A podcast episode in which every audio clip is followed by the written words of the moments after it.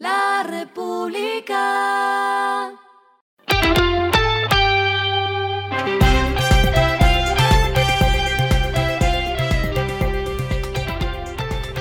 Esto es lo que debes saber al comenzar la semana. Los indicadores arrancan el lunes así. El dólar cerró en 4.168.88 pesos, subió.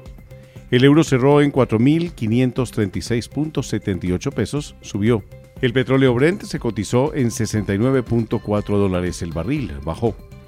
La carga de café se vende a 1.438.000 y en la bolsa de Nueva York se cotiza a 2.03 dólares. Las movidas del fin de semana fueron. El presidente Gustavo Petro y su gabinete se trasladarán esta semana a La Guajira, donde desarrollará una agenda para atender las peticiones y las principales necesidades de las comunidades. El presidente revisará la ejecución de los proyectos en esta zona, pero también se prevé que decrete la emergencia económica y social en este departamento ante la llegada del fenómeno del niño. Esta figura le da facultades específicas al presidente para manejar la crisis por un plazo de 30 días, prorrogables hasta por otros 60, pero debe ser revisada por la Corte Constitucional.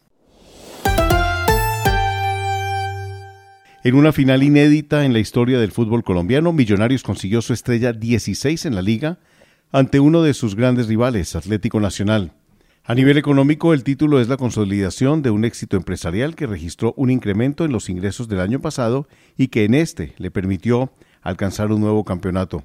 Solo en 2022 tuvo ventas por 67.437 millones, superiores a los 36.643 millones que se registraron un año antes. Claudia Calero, presidenta de Azocaña, rechazó el hostigamiento que ella, funcionarios de Azocaña, los representantes de los ingenios azucareros y periodistas fueron objeto por parte de un grupo armado al margen de la ley cuando se movilizaban entre el corregimiento de Toche, ubicado entre Cerrito y Palmira Valle. Bruce McMaster, presidente de la ANDI, dijo que son muy preocupantes las situaciones que se han venido presentando en el territorio nacional y agregó que el gobierno debe mantener la seguridad como una de sus prioridades.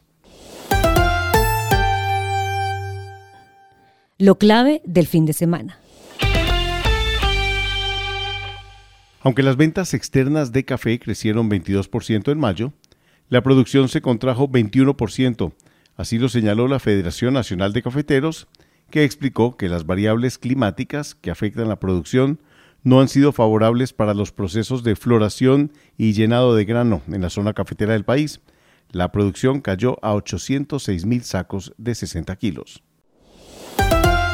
lo que está pasando en el mundo.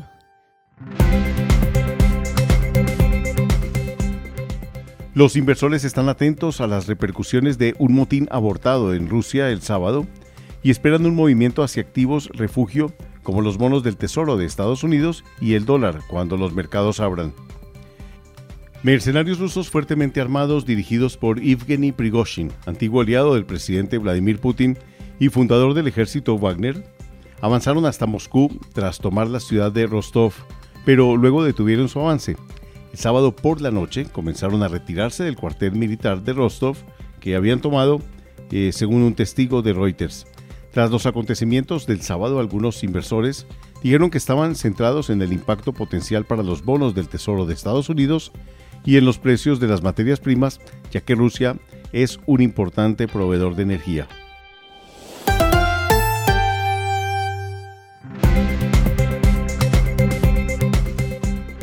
Finalizamos con el editorial de hoy.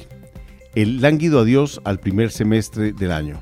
Última semana de junio, o lo que es lo mismo, quedan 180 días para terminar un año que no pinta nada bien para una economía que no parece crecer más de 1.5% y quedar en deuda.